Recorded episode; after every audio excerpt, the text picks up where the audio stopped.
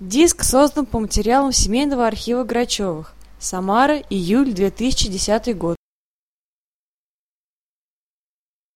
Дорогие друзья, вашему вниманию предлагается уникальная запись проповедей и инсценировок библейских повествований служителей Самарской церкви 60-70-х годов прошлого века.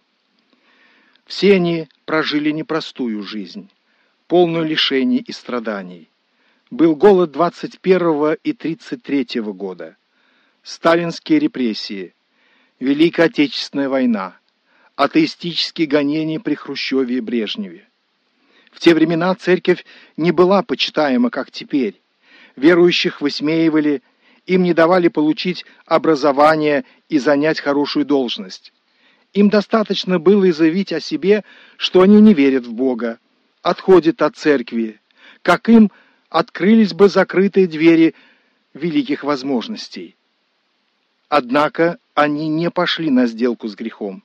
Они предпочли страдания временному благополучию. Они предпочли служить презираемой и угнетаемой церкви, нежели могущественной тогда КПСС.